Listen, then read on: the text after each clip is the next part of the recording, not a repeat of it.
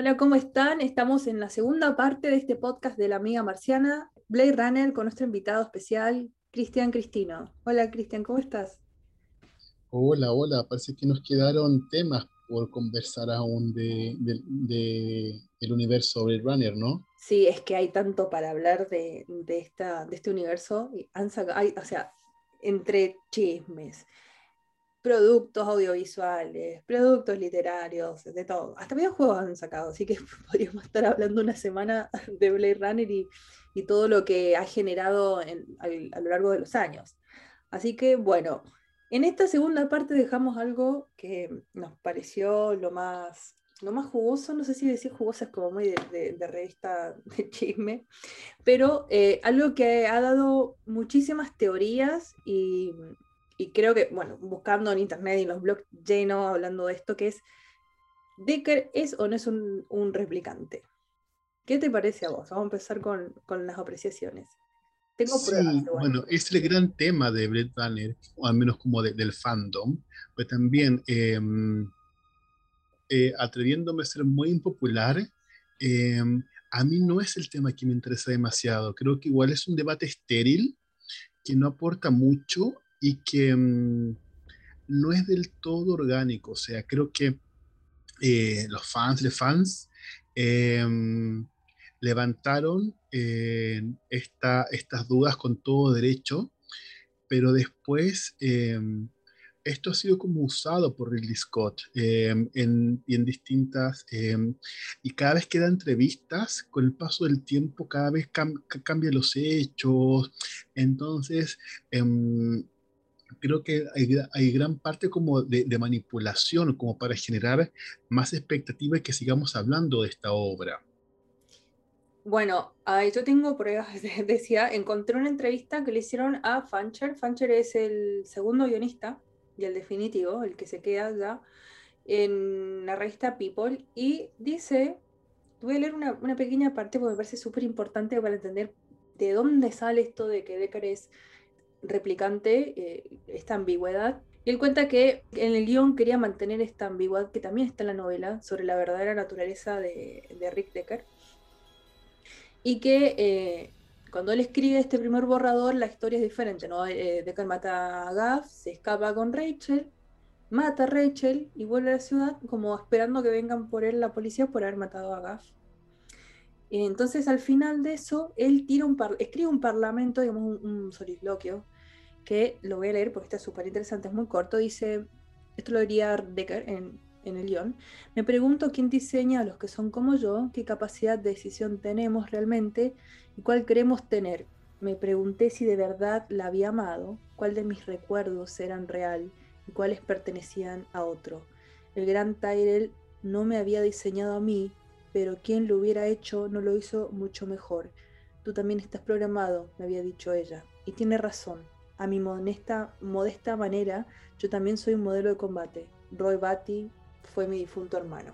¿no? Él esto en el guion. Es lo que dice que él intentaba como darle un cuestionamiento metafísico a Descartes, ¿viste? Que, que se cuestionara esto de, su naturaleza más allá de lo humano y que Ridley Scott lo lee y dijo, lo interpreta mal, dijo, ah, sí, me encanta la idea de que Deckard sea un replicante, qué gran idea, qué gran idea, y se quedó con eso, ¿entendió?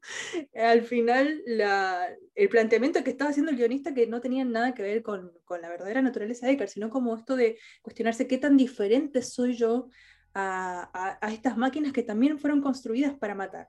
Y de ahí, para mí, después de esto que leí, no sé si es cierto, pero me hace mucho sentido porque después esta teoría no se sostiene tanto. E incluso en, en Blade Runner 2049, que aparece el personaje de vuelta de Ricardo envejecido, no, no vemos ahí eh, señales de, o, o, comportamientos que podrían ser propios de los, de los replicantes. Yo lo veo bastante humano, de hecho. Entonces, a mí me parece que fue como esto, algo circunstancial, se malentendió algo y dijo, sí, está re buena esta idea, está re buena esta idea. Y es una idea que en la primera película no se explota tanto, por lo menos en las primeras versiones, porque los productores dijeron, no, es una boludita que está diciendo, que sea humano. Y, creo que tiene que ver con eso, ¿no? Como como este y que nunca quedó bien consolidado, pero que quizás al público le generó morbo o le generó debate y, dio sus frutos también, porque hasta el día de hoy hay gente que sigue preguntándose si Deckard era o no un replicante. Sí, eh, pero como te decía, para mí eh, creo que esta discusión le pertenece eh, a los fans pero y que, cada persona que, que, ame esta película, este universo, deben contar, eh, debería encontrar sus respuestas. Pero no, insisto que aunque parezca impopular, no creo que sea un tema original de la película y menos aún de, de, Ridley Scott. O sea, en la novela, eh, o sea, que hay una, hay una distinción tanto en la novela como en la película, en las películas creo, eh, está esta pregunta de ¿qué me diferencia del replicante, del androide? Y, en la novela Descartes nos cuenta que él fue sometido al examen em, de empatía. Em, pero yo creo, yo creo que eso queda como a nivel como, como de pregunta de qué es lo que me diferencia de, del androide. Pero eso no significa, creo yo, puntualmente que Descartes sea efectivamente un androide. Y eso está en la película. Em, y antes de meter el tema del unicornio, em, Rachel le dice eh, a, a. Em, te han hecho el examen a ti, ¿cómo sabes que, eres? ¿Cómo le dice? Entonces, creo que ahí ya cumple como con de ponernos esta pregunta. Pero ahora, si efectivamente es un tema que tenemos que descubrir, si Decar es replicante, a mí me, no me es tan interesante, como digo, porque creo que hay mucha manipulación eh, de por medio. Eh, por ejemplo, Ridley Scott, a medida que pasan los años, va, va, cambiando la, su, su, su, opinión. En las primeras entrevistas es eh, más ambiguo y a medida que pasa el tiempo, él dice sí, es un replicante.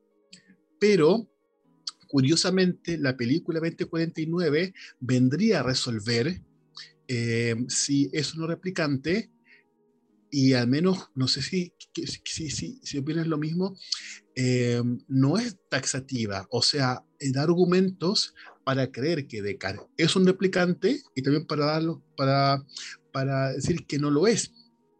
Y, no, de hecho es como ni siquiera se supondría que sí, si nos pusiéramos a, bailar muy fino, porque se, se pudo reproducir con otros replicantes, se supondría, ¿no? En, la lógica, pienso yo, pero no, ni siquiera está para mí bien determinado, no, no importa tanto como el hecho de que un replicante se puede... Eso, por eso te decía que en, en, la otra, en el otro capítulo que hablamos de la importancia del personaje de Rachel, que tiene que ver más con la capacidad de, el, milagro, la capacidad de reproducirse, pero claro, con los años después apareció, con, y sobre todo con los nuevos cortes que aparecieron en la película con el tema del unicornio, expliquémosle para el que no haya visto la película, hay una escena en donde eh, Rick Decker sueña con un unicornio y al final cuando él se está escapando, uno de sus, era un compañero, ¿no? Era como un compañero que tenía de la policía, le deja un, unicornio origami, como se deja entrever que esta persona conoce los sueños porque es un replicante. Los replicantes, los que cazaban los replicantes podían conocer los recuerdos que tenían, los sueños. Entonces ahí es como que sale esta teoría que en realidad le deja el unicornio porque sabe que eh, estaba soñando con el unicornio y, tenía este conocimiento porque él era un replicante a mí no me convence eso, a mí eh, quizás... No me da aleatorio. O sea, porque, o sea, sí, eh, conozco esa, esa, lectura, pero a, mí no me dices que si yo veo un origami, algo que soñé, o sea, no, no sé por qué uno automáticamente tiene que asumir que eso significa que mis recuerdos son falsos. Em, para mí, para nada, pero creo que el tema de, eh, de Deca replicante o no tiene que ver... Eh, con lecturas posteriores y además con un hecho que, cómo se consume eh, Runner, cómo llega a su público. Eh, no es, como ya hemos dicho, no es a través del cine, porque es un fracaso comercial, es a través del video. Entonces, gente que va viendo una y otra vez la película y que la adelanta y que la retrocede para buscar las pistas, eh, tiene que ver con eso, creo yo, esa, esa lectura. O sea, a mí la del unicornio me parece que es una imagen bella, pero o sea, a mí no, no, yo todavía no entiendo por qué, mm, eh, por qué sería una prueba. Y también, bueno, a, a, mm, a favor de la teoría de que Deca replicante está, por ejemplo, el, tema el tema del el brillo de los ojos de Harrison Ford, que en un momento tiene el mismo brillo que tienen todos los replicas que tiene Rachel, que tiene Pris. Eh, por ejemplo, también en contra está Harrison Ford. Harrison Ford siempre dicho que no, que no es un replicante, que si bien era preguntas que se hacían en el rodaje, él siempre dijo que no, que es una estupidez, que no tiene sentido, que él no es un replicante. Sí, sí, no, sí, sí, lo, es un microsegundo, lo busqué, lo paré y lo vi, y está esa imagen que es cuando Rachel está en la casa y él se acerca por detrás, se le ve ese brillo. También está el tema, otra de las teorías que decían que, que, eh, que, afirmaba que él era un replicante, más allá de que tenga alguna relevancia o no, era el tema de las fotografías. Sí. que tienen una, un vínculo, los replicantes con la fotografía es muy importante y nosotros cuando entramos al departamento de Descartes vemos un montón de fotografías que tienen con, esto con, que ver con esto que hablamos de la memoria, ¿no? como tener algo de cual agarrarse eh, y poder sostener toda su existencia miserable a través de buenos recuerdos que son artificiales.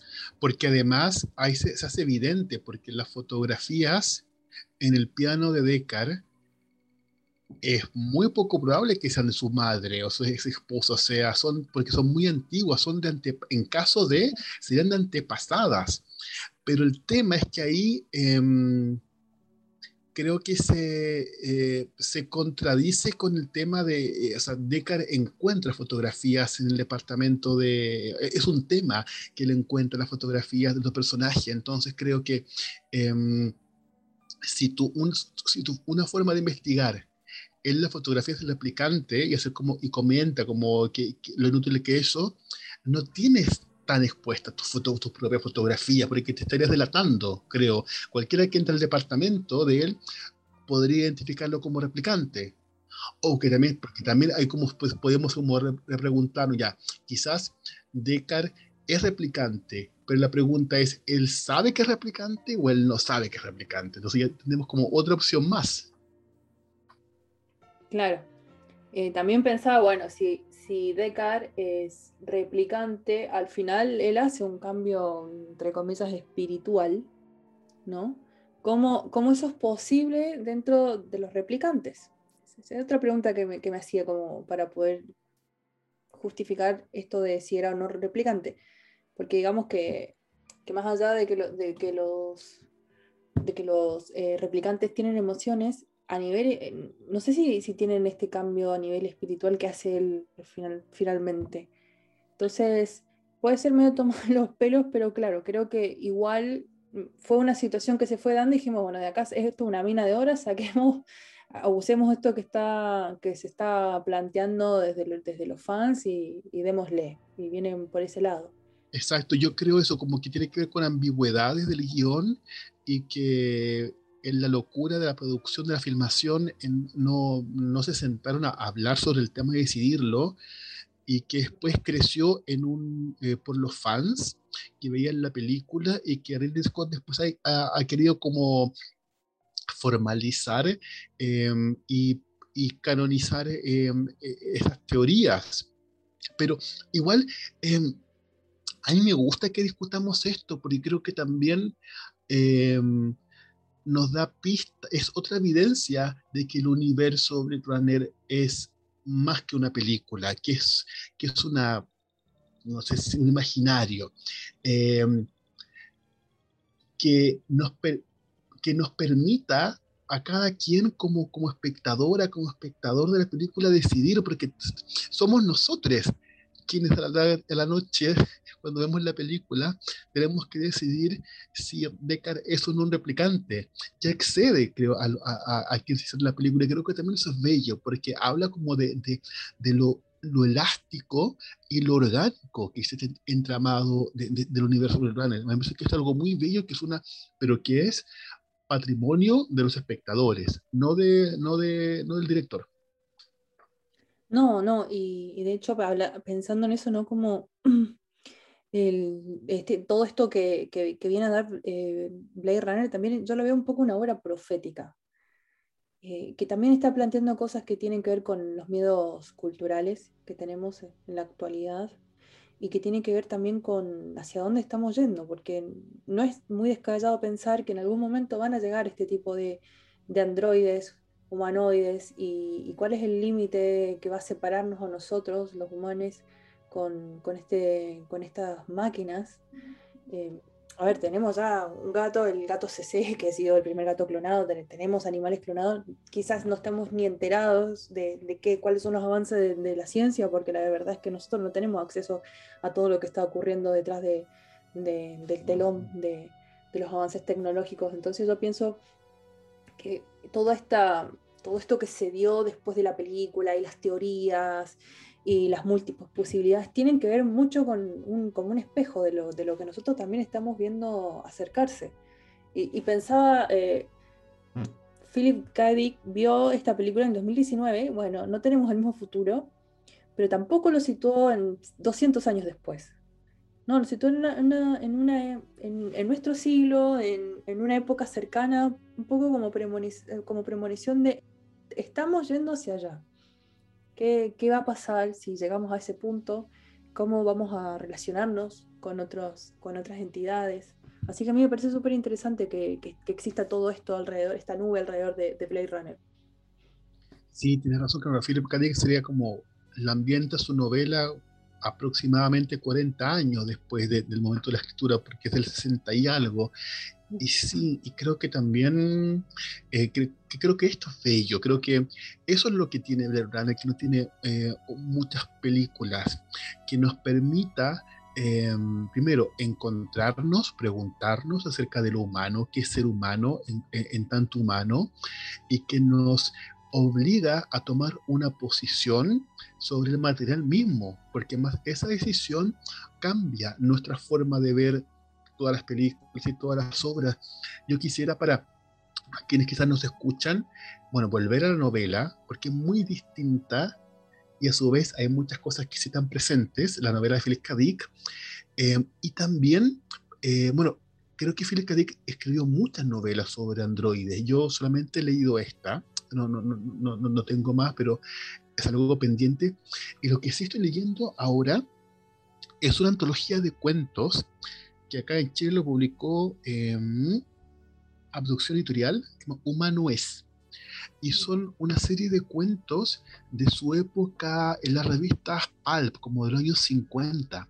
Y es muy interesante porque son relatos que formalmente eh, responden a esas exigencias editoriales, pero uno podría advertir que Philip K. Dick está ensayando su cosmovisión.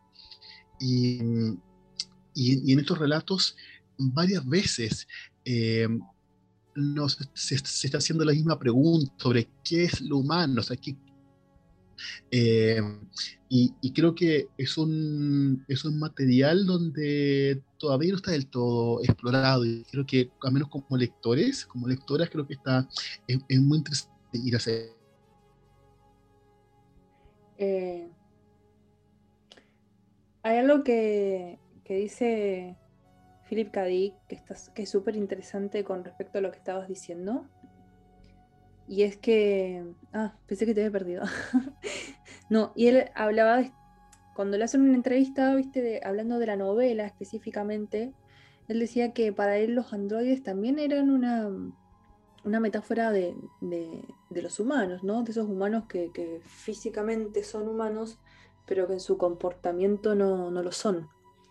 Entonces, creo que este comentario que él hace con respecto a, la novela Soñando los androides con ovejas eléctricas define un poco también este universo de Blade Runner donde la línea que separa a la máquina de, del humano es muy delgada y se rompe fácilmente.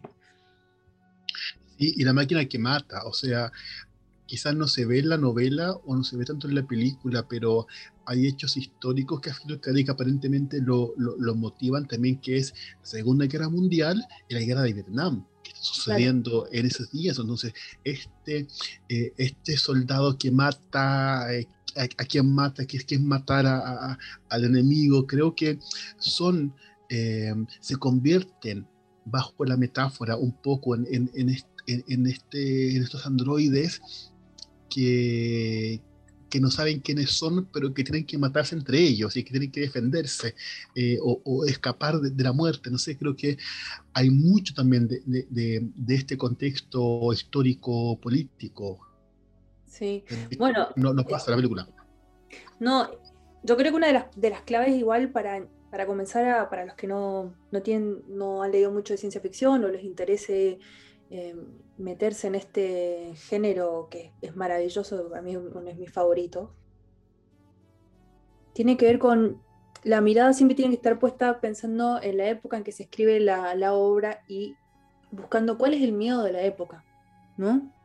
Si nosotros vamos analizando las obras de, ciencia ficción a lo largo de la historia, tienen mucho que ver con esto, con los miedos que estaban en ese momento acongojando a la sociedad. Por ejemplo, nos vamos a, que la nombramos, eh, la de Mary Shelley, en Frankenstein, en ese momento específicamente eh, histórico, que es el siglo XIX, hay una crisis espiritual, es cuando viene el auge del espiritismo y todo eso, hay una crisis espiritual en la sociedad burguesa y también se le permite a los, médicos, por primera vez en la historia, poder revisar y analizar y estudiar los cuerpos de los cadáveres. No, la iglesia le permite, porque antes estaba prohibido corromper los cadáveres.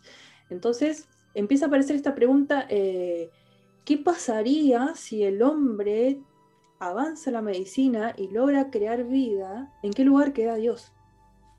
Y así históricamente, si vamos analizando, no sé, 1984 tiene que ver con, con el fin de la guerra mundial, empieza el comienzo de la Guerra Fría, y cada, eh, no sé, las, las, primeras obras de Bradbury tienen que ver, bueno, eh, son justo más o menos cerca de la época cuando el hombre viaja a la luna. Entonces, si uno empieza a analizar cada obra de ciencia ficción siempre va a estar contextualizado en la época en la que se escribió y representa esto específicamente, los miedos que tiene la sociedad en sí con respecto a lo que está aconteciendo. Y quizás Blade Runner tiene una mirada extendida, porque hoy en día estamos ante las inteligencias artificiales que son cada vez más avanzadas. Estamos, no sé, eh, uno piensa, existen cyborg. El hecho de que te pongan un marcapaso eh, eh te convierte en un cyborg o una prótesis. Y cada vez estamos mucho más cerca de ese universo. Entonces a mí lo que me fascina, sobre todo esta obra, la de Philip eh, K. Dick y, el universo Blade Runner, es que sigue estando vigente todos los planteos filosóficos, morales que tiene la, obra en sí. Y que van hacia el futuro. Sí, a mí me pasa bueno, que, que, mm, o sea, como yo creo que en Blade Runner fue como casi como por accidente como tú decías antes, en 2049 sí hay una decisión porque el director es así.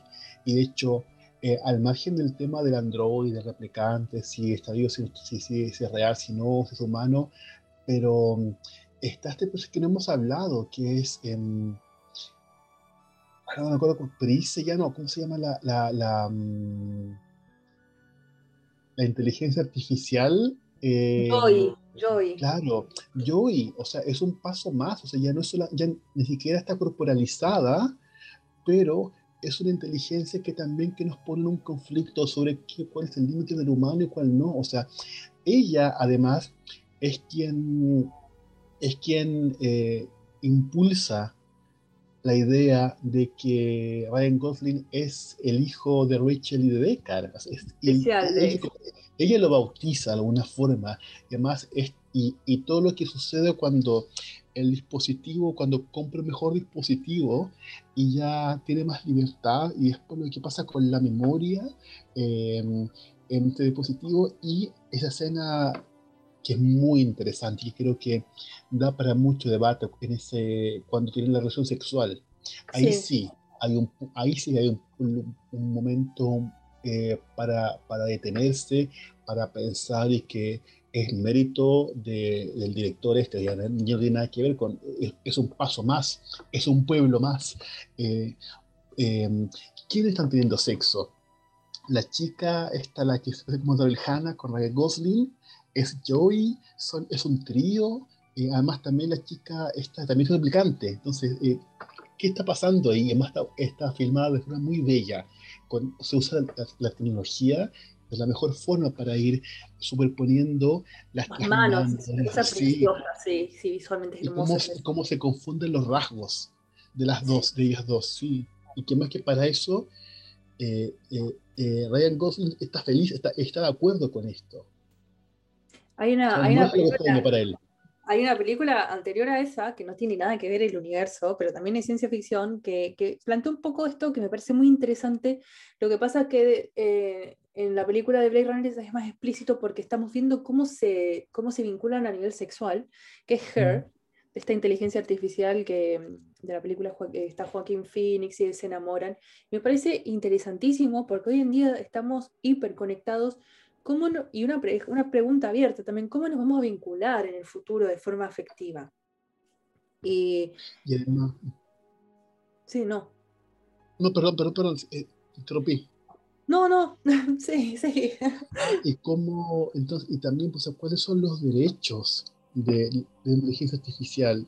Tiene, tiene derechos, tiene sentimientos, tiene libertad, tiene autoridad, eh, tiene consentimiento eh, no, es, muy em, interesante lo que nos obliga, o sea, tú y yo ahora em, estamos comunicándonos em, por Zoom, eh, estamos muy lejos, pero en la realidad, o ¿cuál es la realidad?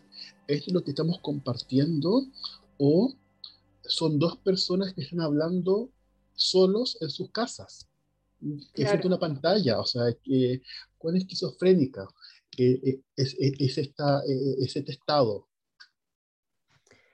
A ver, el cine tiene un poder de comunicación muy grande. Y hay que tener en cuenta que el cine es la conjunción de muchísimas artes, como la música, el teatro, la, eh, la danza, bueno, casi todas están, están aglutinadas en el cine. Entonces creo que eso potencia muchísimo el, el poder de las imágenes y lo bueno es que este tipo de, planteos también tienen, traen una ambigüedad moral y filosófica muy profunda. Te abre muchísimas preguntas que quizás no están tan ancladas al futuro, sino más en el presente. Hoy en día, justamente como estamos hablando, los dos detrás de una pantalla en la soledad de nuestras casas, hay muchísima gente que también se, vincula de forma mm, emocional bajo esta, digamos, este sistema y funciona y, sienten, y sienten emociones reales y están enamorados y, es loco pensarlo hoy en día así, ¿no? Como uno antes tenía esto de, que las relaciones humanas son de contacto y, estamos en una situación específica histórica de pandemia que nos hemos obligado a tener que reformularnos también nuestra, forma de vincularnos efectivamente. Así que yo creo que, está muy bueno eso que, que observaste y, y que te deja muchísimo para, el debate, porque, porque es algo que no es, no es algo que podemos ver en futuro, ya está pasando en el presente. Quizás no de esa forma, porque la tecnología no ha llegado a ese punto todavía, pero no creo que haya mucha distancia del, presente a, a ese punto.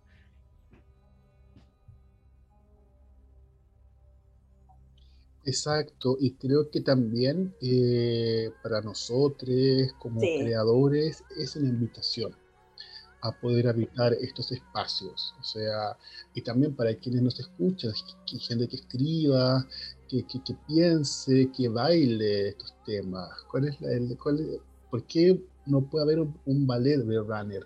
Me encantaría ver eso en danza por ejemplo, una ópera, bueno, ópera sí, pero por ejemplo danza. Una danza teatro, me está imaginando. Sí, muy lindo.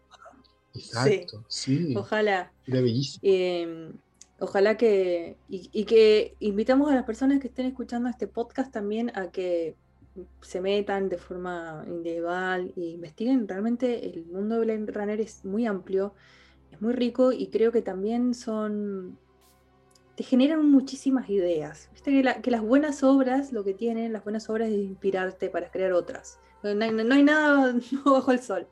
Uno constantemente está reescribiendo, reinventando cosas que ya existen. Así que también es una buena herramienta como para imaginar otras posibilidades o otros futuros o otras sociedades. Así que también le dejamos esa invitación que, entren, que lean la novela. La novela es buenísima. Tiene muchas diferencias con la película, pero bueno, creo que las, que las dos se complementan y pueden ampliar o, proyectar mucho más esta idea que está ahí polulando con respecto a las identidades, a la diferencia de, lo humano, si tiene que ver con la condición en la que nacemos, si tiene que ver con la forma en que nos sentimos. Entonces, eh, bueno, eso es que dejamos la invitación abierta y, quiero agradecerte por haber estado acá, por compartirnos tus anécdotas y nada, muchas gracias.